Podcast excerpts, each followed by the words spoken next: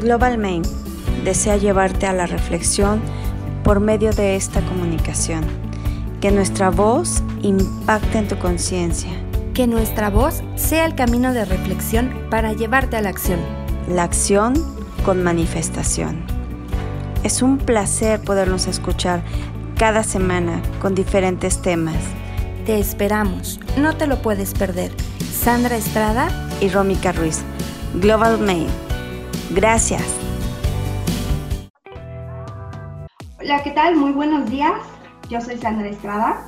Y yo soy Rómica Ruiz. ¿Cómo estás? Bienvenidos todos los que nos están escuchando en un programa más de Global Mind.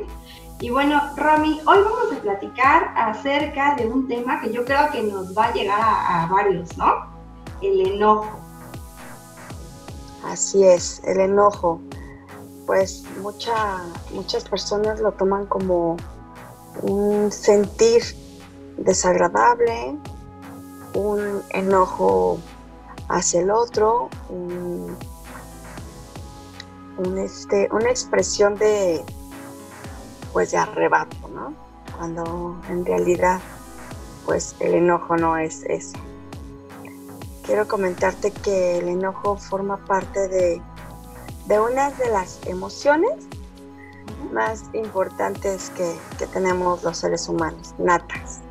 ¿no? Y entonces, al, al decirte que es nato, pues es simplemente sentirlo y saber qué es lo que hay que hacer con ello, ¿no? Y pues para ello, sí tienes que identificar sobre qué te estás enojando, ese enojo, a dónde te está llevando, qué mensaje te quiere dar y también tomar en cuenta si no es parte del cuento que te cuentas, ¿te acuerdas?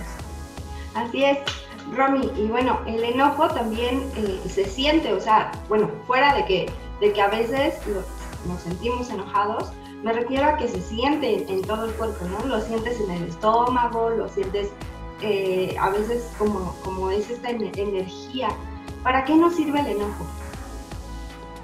Híjole, mira, pues primero efectivamente se siente, nos sentimos eh, contrariados, nos sentimos atropellados y finalmente este, lo puedes sentir en todo el cuerpo, ¿no? Sientes, porque dicen hasta me hierve ¿no? Y entonces, finalmente, este, bien se siente, hay que, hay que dejarlo sentir, hay que canalizarlo y fluirlo.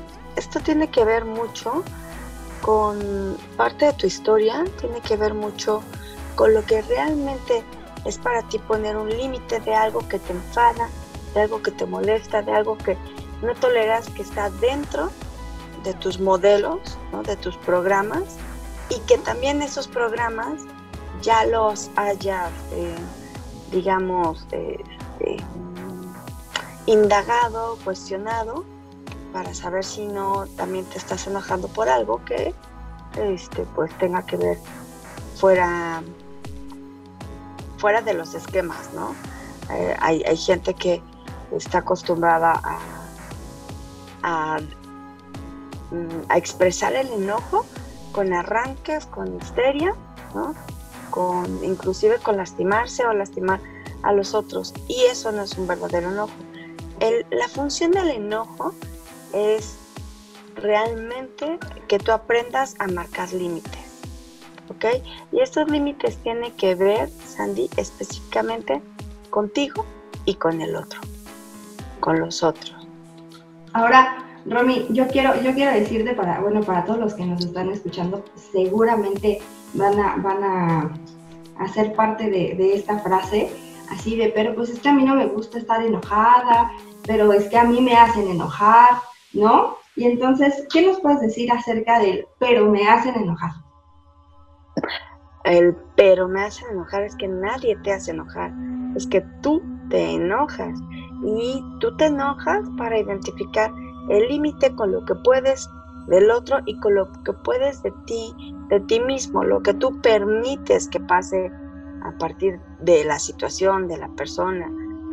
Por ejemplo, Sandy, en este periodo hay gente que está enojada, ¿no?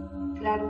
Y, y yo creo que todos, todos pasamos por, por esas etapas en este periodo, este periodo nos está enseñando mucho y si la gente no está enfocada en aprender y solamente quejarse, pues peor, ¿no? Porque estamos poniéndole como, hablamos de cortinas de humo de, otras instancias y nosotros somos los primeros que manejamos las cortinas de humo, ¿no? A través de la queja, crees que te estás em, cubriendo, ¿no? De algo que realmente, pues te puede estar enfadando, ¿no? Y que más que estarnos quejando, pues es indagar hacia nosotros. Entonces, lo que está pasando, pues te lleva a un sinfín de sentires. Y lo que tenemos que identificar es, por ejemplo, a quién no, a quién no ya se siente enfadado de estar totalmente encerrado, ¿no? Hay quien no le ha enfadado estar totalmente encerrado. Pero hay otra cosa que le ha estado enfadando, como tal vez em, tener que, que hacer de comer, por ejemplo. Y hay gente que, que estamos disfrutando estar haciendo de comer y comerlo de nosotros, ¿no? Hay gente que puede estar enfadosa de, no ir a, trabajar. Y hay gente que está disfrutando tanto su trabajo en ello. Entonces sí tiene que ver con tu programa, con tu modelo y al final este, con, todo lo que está pasando y cómo tomas, tomas eso. Ahora bien, eh, reconocer este límite tuyo. Bueno, no te gusta, eh, te enfada hacer de comer.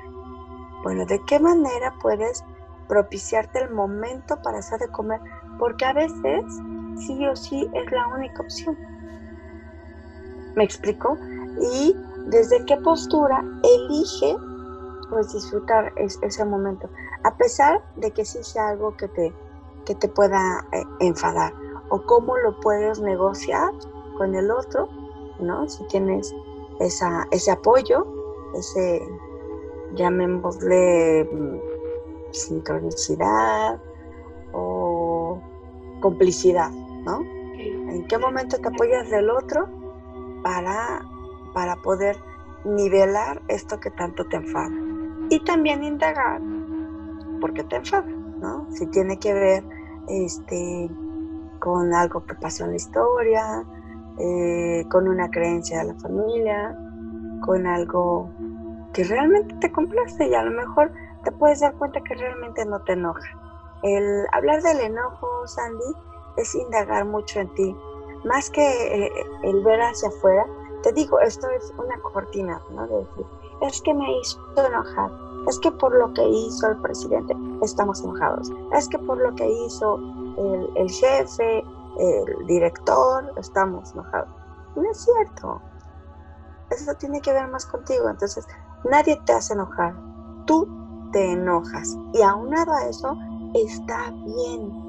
Es importante que no veamos el enojo como si algo, como si fuera algo malo. Al contrario, está bien. Desde niños demostramos ciertas molestias. ¿A quién no le, le pasó que teniendo a su bebé, de repente observaba cómo se enojaba, hacía su, su guiño, ¿no? En, la, en, su carita, porque tenía un cólico, era algo que le molestaba y era algo que no quería tener. ¿Me explico? Parte de este sentir, de este autoconocimiento y de esta responsabilidad, como siempre lo hemos tocado, de de verdad, eh, pues, identificar cómo, cómo te sientes de esta búsqueda, ¿no? En, ti mismo, como lo mencionabas. Porque muchas veces, precisamente, hay gente que se la vive enojada todo el tiempo y a lo mejor no es que esté enojada, ¿no? Eh, alguna vez escuché esta frase que dice, bueno, es que tal vez o quizás esté enojado, triste. ¿Qué me puedes decir de esa, de esa, de esa expresión? Bueno, lo que pasa es que el enojo te lleva a indagar sobre algo que te frustra, ¿sí? Probablemente sea algo que no está meramente en tus manos o con la expectativa de que tú tienes de que fueran las cosas. Entonces, el frustrarte te lleva a una a un grado, llamémoslo, ¿no?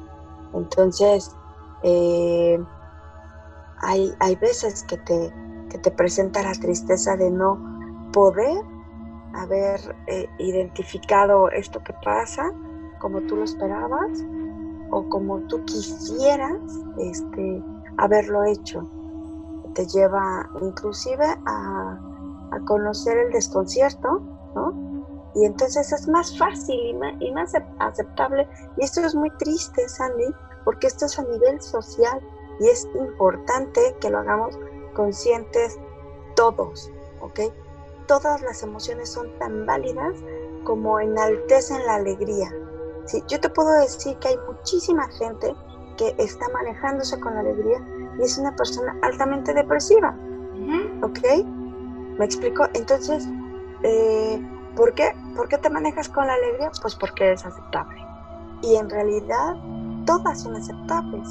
Sí, la tristeza es maravillosa. Vamos a hablar este, en, lo siguiente de la tristeza, porque la tristeza te, te invita a interiorizar, te invita a, este autoconocimiento profundo, a conectar contigo. Entonces imagínate, si todos supiéramos que la tristeza es una gran y maravillosa amiga, ¿no? Lo vemos en la, este, en la película, ¿no? Así es, ¿no?